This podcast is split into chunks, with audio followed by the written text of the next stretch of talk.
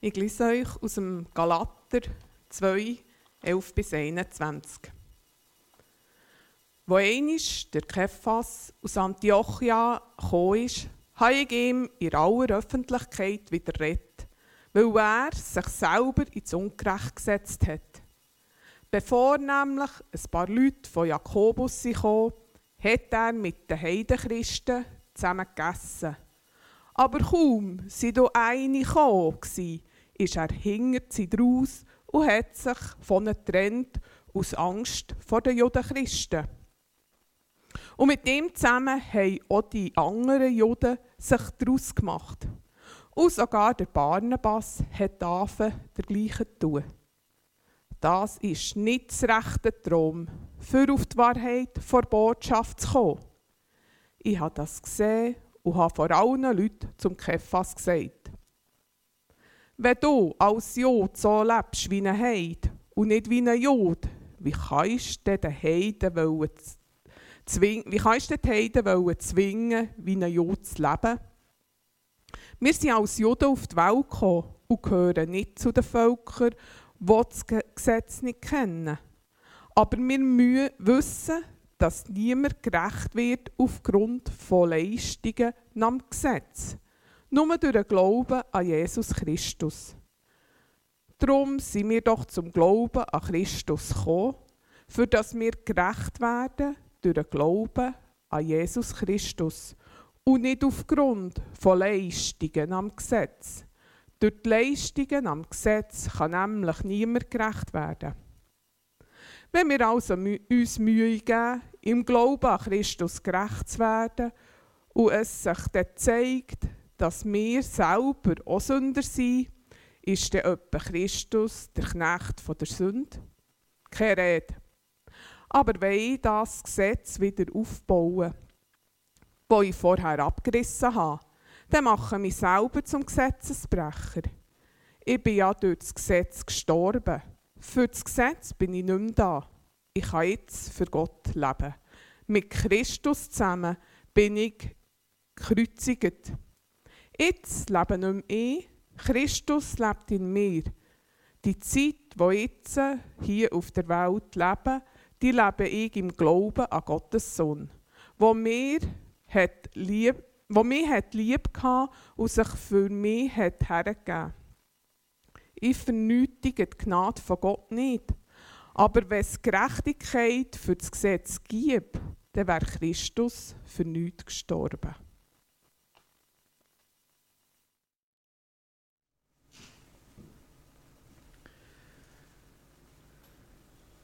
Rahel hat vorher das so schön gesagt, es geht um Gott, es geht um seine Ehre. Und wenn es um Gott und seine Ehe geht, geht es auch immer um die Beziehung, die wir mit dem Gott haben. Wir lesen ganz am Anfang von der Bibel, wie Gott den Mensch gemacht hat als ein Mensch, der in einer Beziehung mit Gott steht. Und das ist das Zentrum, das Zentrum von unserem Glauben. Und das wird in der Bibel immer wieder ganz schön definiert. Das Zentrum, das ist in der Mitte, das gehört dazu, das ist wichtig. Und dann kann es passieren, dass wir das vielleicht ein bisschen aus den Augen verlieren oder so, dass wir da ein bisschen Hilfe brauchen. Und für das gilt einfach immer wieder das Zentrum anzuschauen. Und Gott schafft manchmal so wie Leitplanken, das so auf das Zentrum zugehen. Oder? Und da kann man von verschiedenen Seiten her, kann man da auf das Zentrum zu, ganz verschieden. So, gibt schon fast eine Sonne, oder? ich so geplant. Und da kann man da auf das Zentrum zu miteinander. Und immer wieder lesen wir in der Bibel, wie das Zentrum ganz neu definiert wird. Immer wieder kommt das Zentrum auf uns zu. Zum Beispiel in den Gesetzesbüchern von den, vom Mosebüchern, oder? Haben wir die schon gelesen und dann denken oh meine Güte, also das ist staubtrocken, das Zeug. Aber nein, dort lesen wir mal. Fragt bei jedem Gesetz, warum will Gott, dass man das so macht? Und ihr kommt immer auf das Zentrum. Immer aufs Zentrum. Und das ist so etwas Faszinierendes, das Zentrum. Und das ist so zum Staunen, so etwas Tolles. Aber wir Menschen, wir sind manchmal ein bisschen spässig. Wir nehmen dann die Leitplanken da, oder? Und dann kann man da anfangen, an denen ein bisschen, hui, so, Und dann nehmen wir die, die ist schön groß. Komm. Kann man die auch ein bisschen drüllen, so. So. Nochmal eine. Die ist gerade so schön so. Die tun wir da rauf. Dann nehmen wir mal ein bisschen die grossen her. So. Du, da kannst du Stunden verbringen. Noch ein bisschen rauf, so, noch ein bisschen grösser. Wie geht das? Es gibt so einen Begriff, wo das immer wieder passiert ist, wo man das sieht. Man nennt das Killengeschichte. Oder? Hat man angefangen so büscheln, die Leitplanken so anfangen büscheln. Ich zeige jetzt, wir kürzen die Killengeschichte ein bisschen ab. Und dann am Schluss hat man das so, so schön, oder? Hat man die ein bisschen in Ordnung gesetzt, oder? So, und dann machen wir da innen noch so. Und dann hat man das, das, das, das hat man ein bisschen geordnet, ein bisschen systematisch, oder? Ähm, und nachher, wenn man das hat, das ist einfach ganz toll, dann kannst du anfangen, da Lücken zu schliessen, oder? So. So, so, so. Und dann kürzen wir das nochmal ab. Irgendwann sieht dann das Ganze ganz praktisch äh, so aus.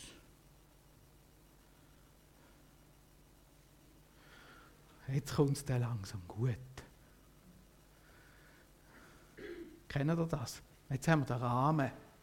Jetzt haben wir einen richtig guten Rahmen, wo man reinpasst. Und jetzt kann man sogar anfangen mit dem Rahmen zu arbeiten, indem dass man da zum Beispiel den ein bisschen verändert, oder? So. Ein bisschen schiebt. Anpasst, so dass es stimmt.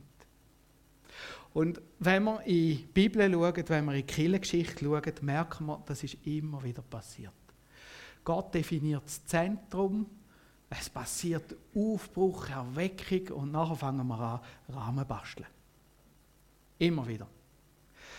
Wie gesagt, das Volk Israel bei Mose, wir lesen jetzt als Familie gerade äh, Hiskia durch, wo reformiert hat, wo genau das Zentrum wieder definiert hat. Und immer wieder passiert es, dass dann so ein Rahmen passiert. Ein Rahmen. Und heute wollen wir das ein bisschen anschauen. Am Petrus ist das auch passiert. Am Leben von Petrus können wir das genau ganz gut demonstrieren. Der Petrus ist als Jude aufgewachsen. Und die Juden, die haben einen ganzen klaren Rahmen gehabt. Die haben das Gesetz gehabt, die haben ihre Gebote gehabt. Nach dem Hiskia ist es weitergegangen, sie haben das Land verloren und nachher sind sie zurückgekommen und dann ist der Esra gekommen. Und beim Esra haben sie wieder so einen Aufbruch gehabt und dann haben sie wieder angefangen, Rämen machen und Gesetze, noch stärkere Gesetze als die, die Gott äh, gegeben hat. Und nachher, wo Jesus gekommen ist, hat er gegen die Gesetze angekämpft wie verrückt.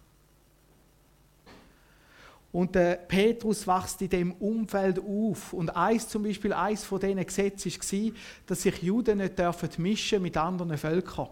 Das war ihnen verboten. Und dann muss man wieder fragen, warum? Weil Gott gewusst hat, wenn du das machst, dann verlieren die das Zentrum.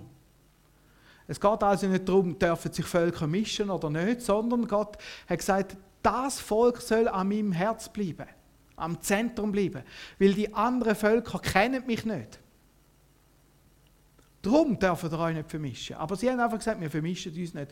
Und für den Petrus ist das so klar gewesen. Die sind nicht auf die Idee gekommen, mit anderen irgendwie Gemeinschaft zu machen. Die haben nie mit anderen gegessen oder so. Es waren immer nur die Juden. Das war für sie die Welt. Alle anderen sind irgendwie nicht vorgekommen. Das ist nichts Schlimmes für sie, das ist normal. Und nachher kommt Jesus ins Leben von Petrus und er fängt an, den Jesus sehen, kennenlernen und er fängt an, an den Glauben. Und das sprengt den Rahmen. Aber gleich, er ist wieder in den Rahmen zurückgehalten. Und nachher kommt der Jesus in dieser schönen Geschichte, wo er auf dem Dach ist und Hunger hat. Und nachher kommen da Tiere, die Juden nicht haben dürfen essen nach seinem Gesetz, oder? Und Gott sagt, iss und schlachte und ess es. Und der Petrus sagt zu Jesus, zu, zu Gott, oh nein, ich bin dem Gesetz treu. Merkt ihr etwas? Das Gesetz ist wichtiger als das, was Gott sagt. Also. Und Gott sagt, wenn ich es rein gemacht habe, was nennst du das denn unrein? Aber und das passiert ihm dreimal. Das kennst du vielleicht, dass du jemandem etwas gesagt hast und es ist einfach nicht angekommen. Und dann nochmal und nochmal und irgendwann geht es dann vielleicht. Und nachher staunet der Petrus und in dem Moment kommen die Leute und sagen, komm zu uns heim und er geht zu einem römischen Offizier und er sagt, wenn das nicht gewesen wäre, was Gott mir gesagt hat, ich wäre nie in das Haus gelaufen. Und jetzt fängt er an zu erzählen von Jesus und nachher beobachtet er, wie der Heilige Geist auf die Heide kommt. Und die den Heiligen Geist überkommen. Und sein Fazit ist, wenn sie den Heiligen Geist schon haben, wieso sollen wir noch nicht die Taufe noch verwehren? Oder? Und er erlebt, wie die Grenzen gesprengt werden. Kommt zurück auf Jerusalem und dann kommt er furchtbar auf aufs Dach über und sagt, du bist zu der Heide gegangen. Und dann sagt er, oh ja, schau, der Heilige Geist ist voraus, also was hätte ich da sollen machen So, da hat der Petrus erlebt, wie die Grenzen gesprengt worden sind, der Rahmen. Und nachher erleben wir in dieser Geschichte, die wir vorher gehört haben, einen Petrus, der wieder zurückgeht. Er geht zu Heidenchristen, isst mit denen kein Problem, er hat das Erlebnis gehabt. Und auf einmal kommen die anderen, die Frommen, die ganz, die ganz Heiligen, oder?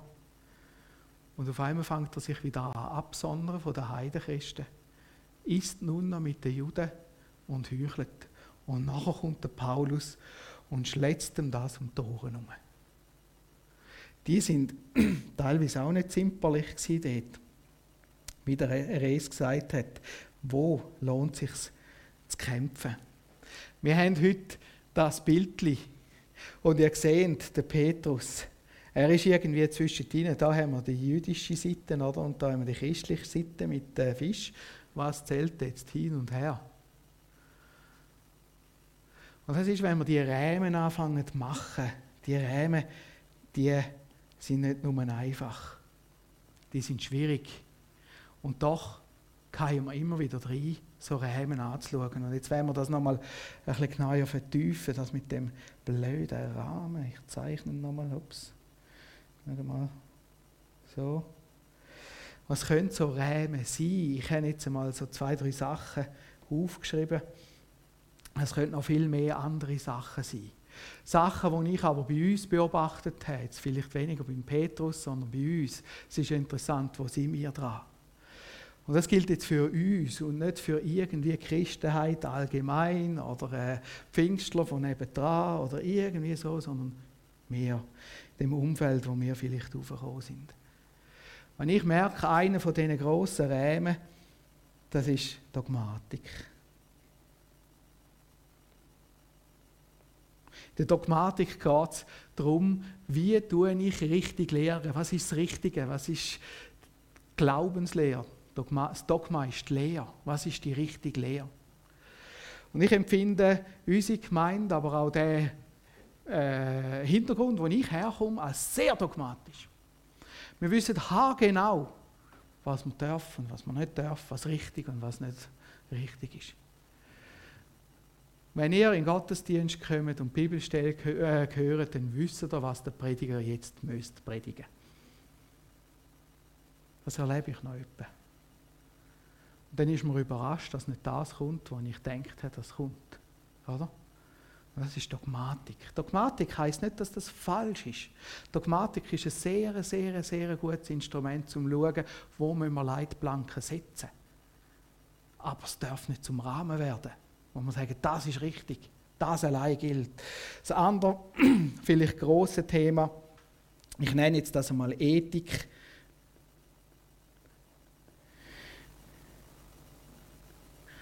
Da geht es darum, wie lebe ich richtig. Und wir wissen haargenau, wie jemand richtig lebt und was falsch ist.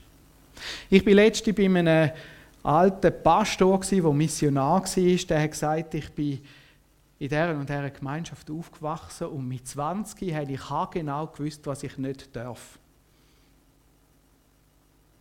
Ich habe gewusst, was ich nicht darf. Aber das Zentrum, merkt ihr, ist irgendwie verloren gegangen. Und so ist es mir ist ein bisschen meine Geschichte, aber ich merke, das ist da manchmal auch, wir wissen so haargenau, was der andere darf, was ich darf, was man macht. Das ist die Ethik. Und wenn das zu einem Rahmen wird, wird es ziemlich schwierig. Eins kann sein Tradition. Haben wir immer so gemacht. Ich bin in einer Gemeinde aufgewachsen, wo wir neu gegründet haben und ich bin verschrocken, wie schnell das wir Tradition hatten. Das geht höchstens zwei Jahre und du hast Traditionen. Du brauchst ein Jahr, um Traditionen zu erschaffen, oder? und im nächsten Jahr kannst du darauf zugreifen. Tradition, das gibt uns die Sicherheit, den Rahmen, das, was wir brauchen. Oder andere Sachen können auch sein, Personen. Wenn der das gesagt hat, stimmt es. Personen. Helden, die wir verehren. Derartige Leute in der Gemeinde, wo, wenn die etwas sagen, dann ist es so. Und das gibt einen Rahmen, wo uns einengt. Ups. Und den pflegt man fleissig. Und dann kann es passieren, dass man den einfach immer ein bisschen enger macht, oder? Immer ein bisschen enger. Weil man muss es immer ein bisschen genauer definieren. Ist euch das schon aufgefallen? Immer ein bisschen genauer definieren. Und jetzt kommt der Paulus und merkt, genau das ist beim Petrus passiert. Der Petrus, der Held, der, wo Jesus gesagt hat, auf dir will ich meine Gemeinde bauen, dem passiert das. Und wir merken, das ist nicht etwas, wo jetzt einfach gerade den Schwachen passiert, das ist ein Prozess, wo wir alle drin sind. Rahmen basteln. Dabei geht es doch ums Zentrum. Das Zentrum, wo so etwas faszinierend ist, wo so etwas Schönes ist. Wir erleben da einen Paulus, der wieder zurückgeht auf das Zentrum. Er schreibt, doch weil wir wissen, dass der Mensch durch Werke des Gesetzes nicht gerecht wird, sondern durch den Glauben an Jesus Christus, sind auch wir zum Glauben an Christus Jesus gekommen damit wir gerecht werden durch den Glauben an Christus und nicht durch Werke des Gesetzes. Denn durch des Gesetzes Werke wird kein Mensch gerecht. Das, was ich Rahmen nenne, nennt Paulus da Gesetz. Jetzt habt ihr das nicht gesehen, he?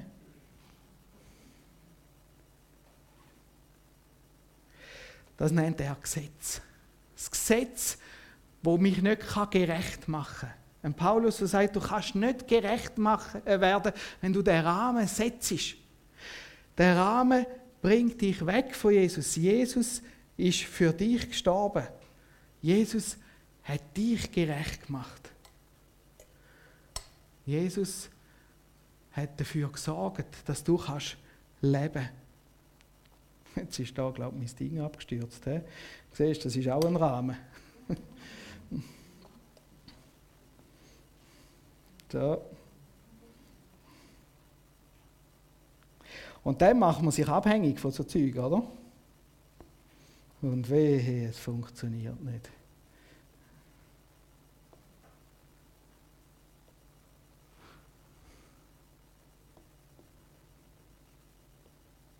So, jetzt haben wir es.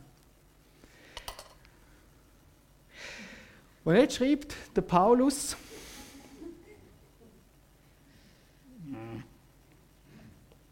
schreibt der Paulus, ich lebe, ich lebe, doch nun nicht ich, sondern Christus lebt in mir. Jetzt lebt Jesus in mir. Wenn ich zu Jesus Christus komme, ihm mein Leben anvertraue, dann kommt der Jesus durch den Heiligen Geist in mein Leben hinein und jetzt lebt er in mir. Und da schreibt er jetzt doch nun nicht ich, sondern Christus lebt in mir. Denn was ich jetzt lebe im Fleisch, das lebe ich nicht, das lebe ich im Glauben an den Sohn Gottes, der mich geliebt hat und sich selbst für mich dahingegeben. Ich werfe nicht weg die Gnade Gottes, denn wenn durch das Gesetz die Gerechtigkeit kommt, so ist Christus vergeblich gestorben. Das sind harte Worte, die er braucht, aber die Worte sind zwingend nötig. Wenn ich merke, mein Leben, das funktioniert so nicht dann kann ich zu Jesus kommen und sagen, Herr Jesus, ich glaube, dass du für mich gestorben bist. Ich glaube, dass du meine Sünden vergeben hast. Und dann kann ich Jesus um Vergebung bitten für meine Fehler, die ich gemacht habe, für meine Sünden. Und Jesus vergibt mir all den Müll und ich bin rein. Und dann kann ich sagen, Herr Jesus, komm du in mein Leben. Werd du König in meinem Leben. An einem Ort vergleicht Jesus das mit einer Wohnung. Und nachher ist die Wohnung schön geputzt und ich kann die Tür von dieser Wohnung aufmachen, meine Lebenstür. Und Jesus kommt in die Wohnung hinein und lebt in dieser Wohnung. Und jetzt lebt Jesus in mir. Der Paul schreibt an einer anderen Stelle, wir sagen, der Tempel vom Heiligen Geist. Das ist das Zentrum, Christus in dir.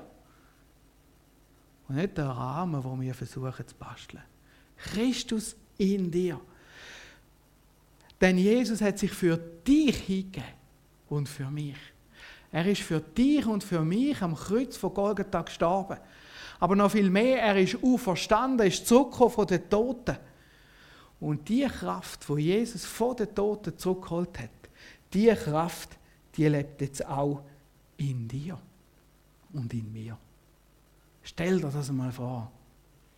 Da schreibt er im Römer Kapitel 8, Vers 1. Wenn aber der Geist dessen, der Jesus von den Toten auferweckt hat, in euch wohnt, so wird er, der Christus von den Toten auferweckt hat, auch eure sterbliche Leiber lebendig machen durch seinen Geist, der in euch wohnt. Seinen Geist, der in euch wohnt.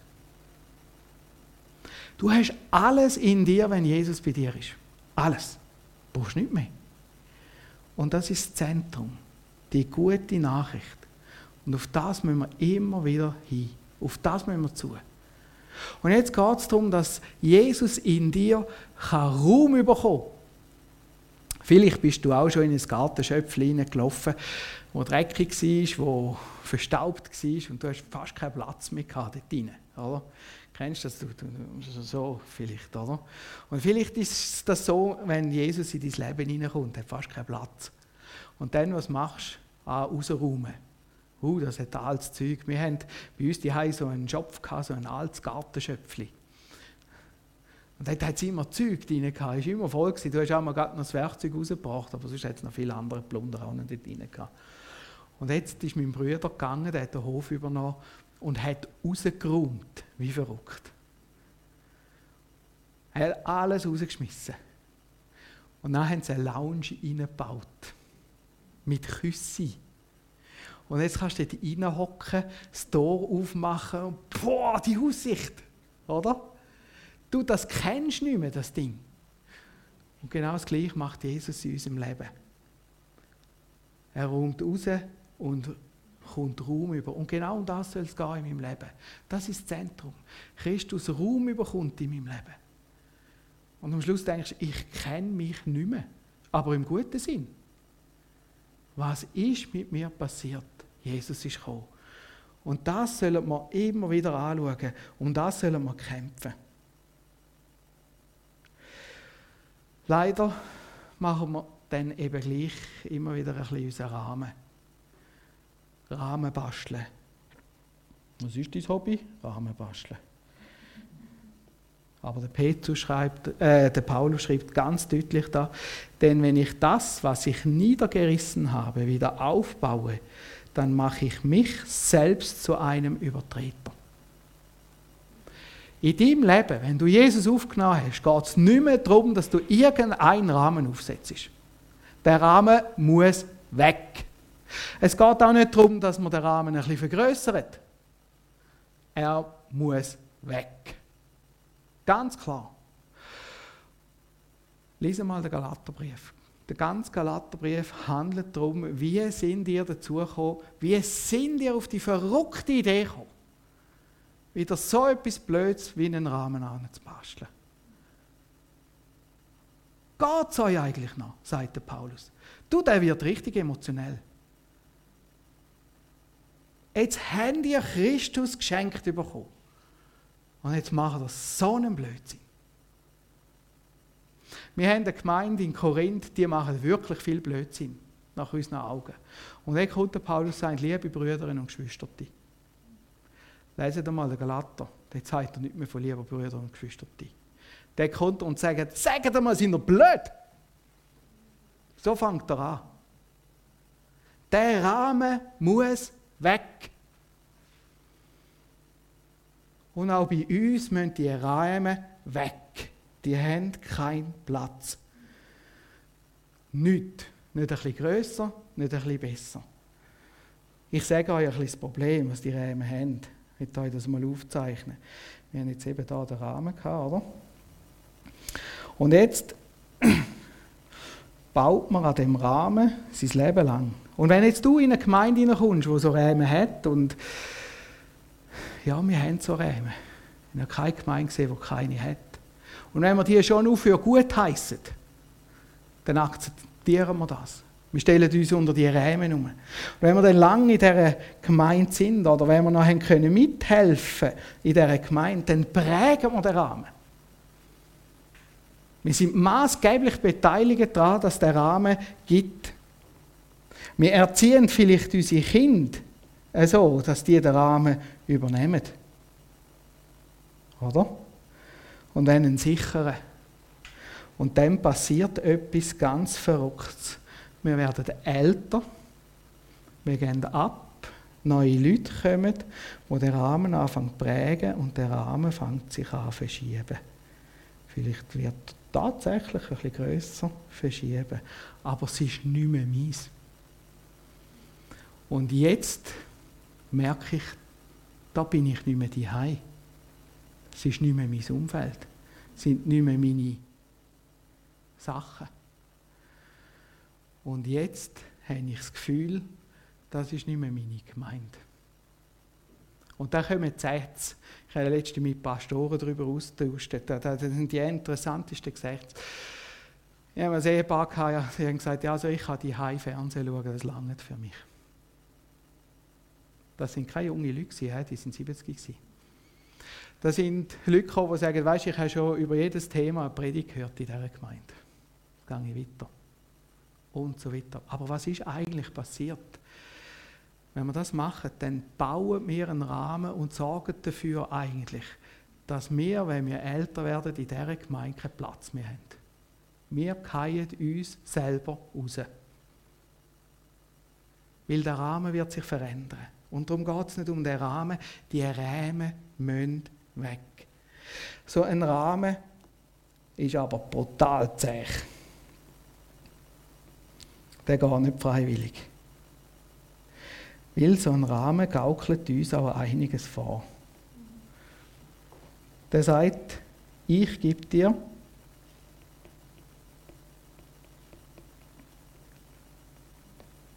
ich gebe dir Orientierung. Schau, bis dahin und dann ist gut. Hey, da kannst du Kreuzlisten machen. Tak, tak, tak, habe ich gemacht. Jetzt habe ich den Rahmen, den ich brauche gibt dir die Orientierung.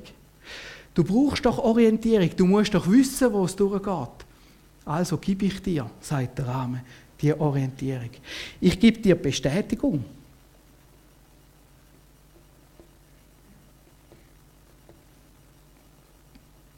Wenn du innerhalb vom Rahmen bist, ist gut Bestätigung. Ich gebe dir Kontrolle. Du kannst kontrollieren, ob du noch richtig bist oder falsch.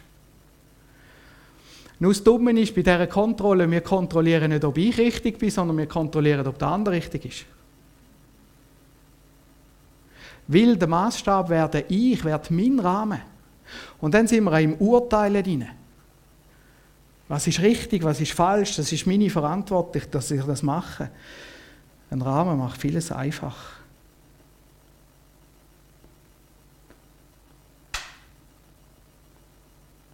Ich muss es vereinfachen, dass ich es zusammenbringe. Es geht gar nicht anders. Und dann machen wir das irgendwie so ein bisschen einfacher. Und dann kommt schön, es gibt eine Routine. Dann wissen wir, wenn wir so durchspulen, dann kommt es richtig. Und das sind alles so verschiedene Sachen, da könnte man noch mehr aufzählen, wo ein Rahmen uns Sicherheit vorgaukelt sagen, schau, darum brauchst du das. Und darum hängen wir uns vielleicht so fest an die blöden Rämen an und fangen wieder an bauen, weil wir das Gefühl haben, wir brauchen Orientierung. Aber schauen wir uns mal vom Zentrum an. Was gibt dir Orientierung? Es ist Christus, wo in dir wohnt. Wo dir die Orientierung gibt, wo du brauchst. Du kannst auf Jesus hin zugehen, du kannst auf ihn schauen, du kannst ihn fragen. Er gibt dir die Sicherheit, die du brauchst. Und das ist eine Sicherheit, die hebt. Das habe ich austestet, schon jedes Mal im Alltag. Ich habe mich selbstständig gemacht und dann ist eine große Firma gekommen und hat mir Aufträge gegeben. Und ich war angewiesen gewesen, wirtschaftlich auf die Aufträge.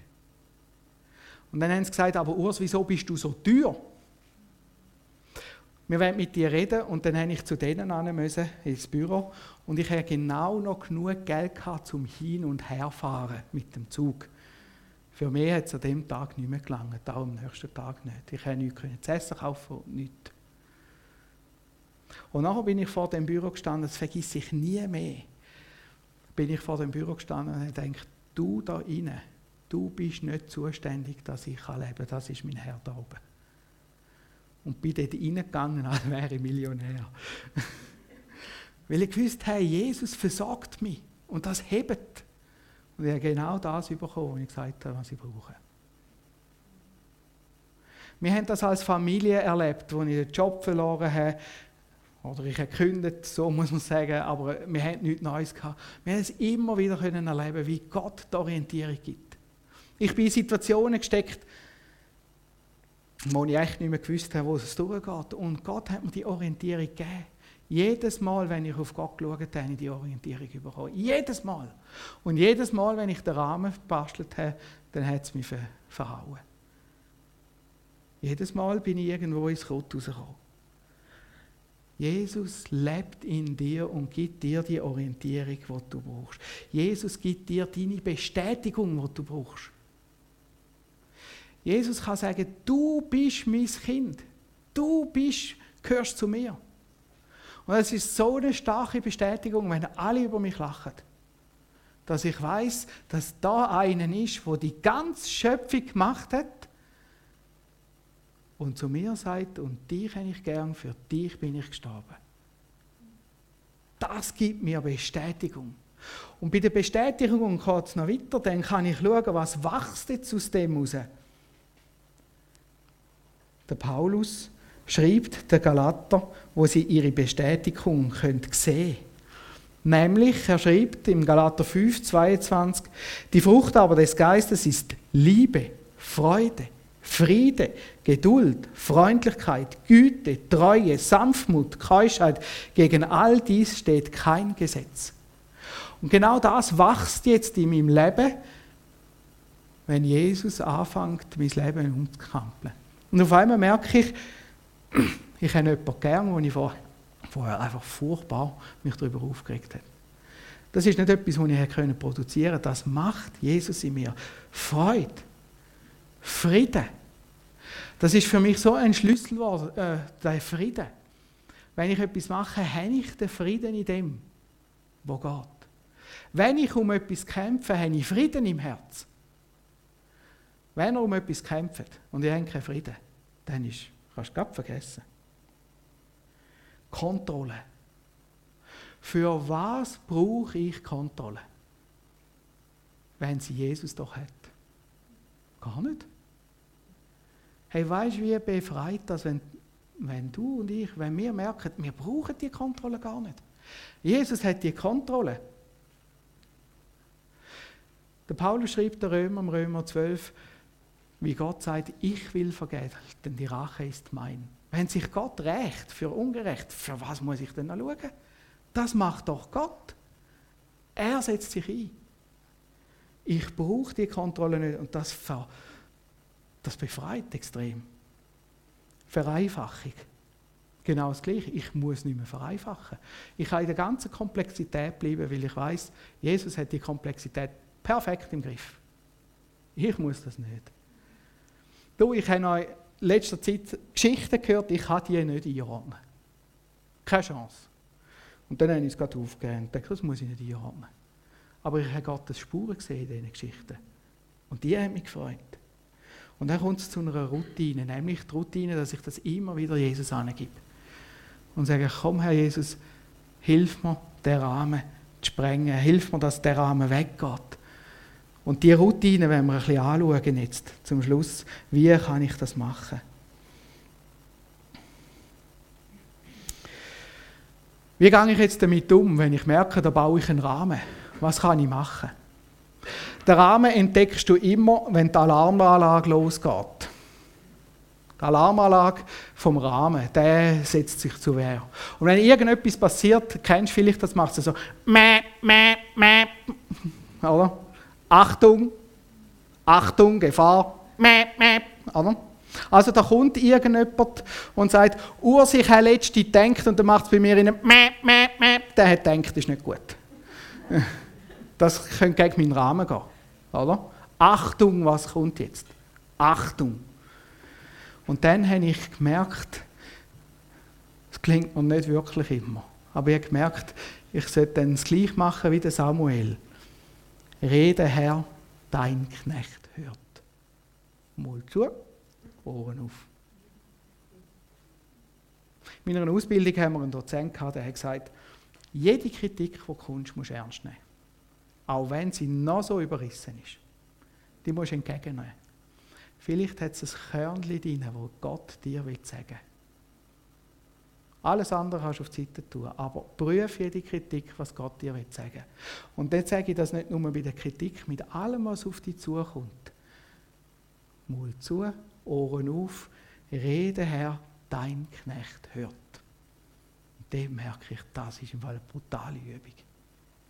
Rede Herr, dein Knecht hört. Paulus schreibt, prüft alles, das Gute behaltet. Und manchmal kommen Leute, die haben so schräge Ideen und ich denke, das kommt nicht gut, wenn du das machst. Und dann haben sie es gemacht und ich denke, ich lasse jetzt ins Messer laufen und der Einzige, der ins Messer gelaufen ist, bin ich prüf's. Und das heißt nicht, dass du Schlechte musst für gut finden. Aber das Gute sollen wir erkennen. Und dann halt Frieden. Das, was machst, mach's mit Frieden. Und wenn du keinen Frieden, Frieden hast in deinem Herz über das, dann lass sie. Kämpf nicht. Es kommt nicht gut. Der Frieden im Herz soll dominieren. Fang an zu differenzieren das heißt nicht eine Schublade, so, so, so, sondern was ist mit der Person? Was will Gott mir sagen? Was ist mein Part und was ist Gottes Part? Und ich habe gemerkt, Gottes Part ist einfach viel größer als mein. Ich habe auch einen, aber im Sinn ist viel größer und ich kann viel mehr einfach ihm abgeben. Und das ist das nächste, gib ab, ab und sag, Herr Jesus, schau, die Sache ist dein. Singen wir mal so schön im Lied. Die Sache ist dein. Und in dem Sinne merken wir immer, aber genau da habe ich einen Fehler gemacht. Und jetzt geht es um mich. Und dann bin ich aufgefordert, für den Fehler, den ich gemacht habe, um Vergebung bitten. Vor Jesus, aber auch vor einem anderen. Und das ist eine Übung, das können wir routinemäßig anfangen lernen. Und das ist das, was uns nicht so einfach fällt. Es ist viel einfacher, wenn man kann sagen, der andere hat nicht. Die andere.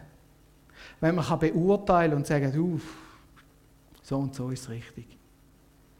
Ich habe in der letzten Predigt gesagt, ich empfinde uns als Gemeinde, die da sehr gute Routine hat im Beurteilen. Und ich wünsche mir, dass wir als Gemeinde, ich als Person, wir als Gemeinde zu einer Gemeinde werden, die nicht beurteilt, wo man kann staunen was Gott im anderen angelegt hat. Und dann muss ich den anderen nicht in eine Schublade tun, sondern jedes Mal, wenn er auf mich zukommt, hat er wieder eine Überraschung für mich. Lasst euch gegenseitig überraschen voneinander. Und ich sage euch, das ist so etwas Tolles. Und ich sage nicht, dass ich das besser kann. Aber wir wollen es zusammen studieren, weil Jesus Christus wohnt in dir und in mir. Und das wollen wir entdecken. Nicht die Regeln, nicht die Gesetze, wo auch der Petrus darauf eingefallen ist. Und wir müssen nicht meinen, einfach weil wir jetzt Jesus ins Herz aufgenommen haben, sagen wir jetzt da gefeit. Sondern auch der Petrus ist gefallen, nebendran. Und ich wünsche mir, dass wir eine Gemeinde werden, die nicht der Rahmen hat, sondern das Zentrum immer will. Weil das Zentrum, das wohnt in dir. Und das wollen wir entdecken. Immer mehr. Und wir wollen einander helfen, dass die vielen Zentren, wo nachher ein großes Zentrum wird, dass die Kraft bekommen Und das soll es gehen in der Gemeinde. Dass wir einander stützen helfen. Ein Stückchen Himmel auf Erde.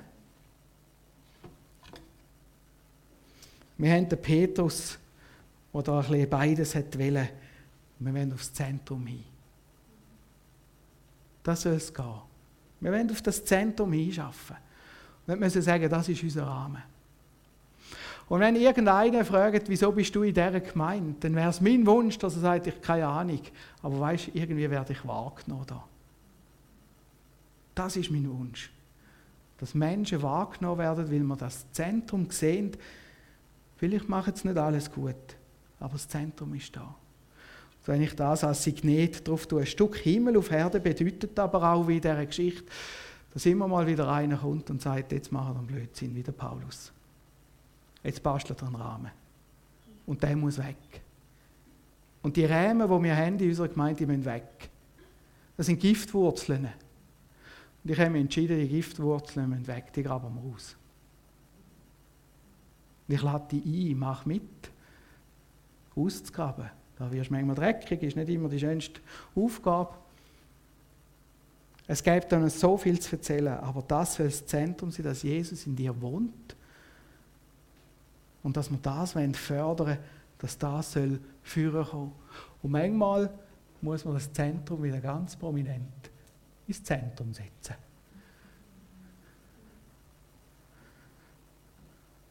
Ich will noch beten. Herr Jesus Christus, ich danke dir, dass du einen Paulus schickst, der so deutliche Worte gesagt hat.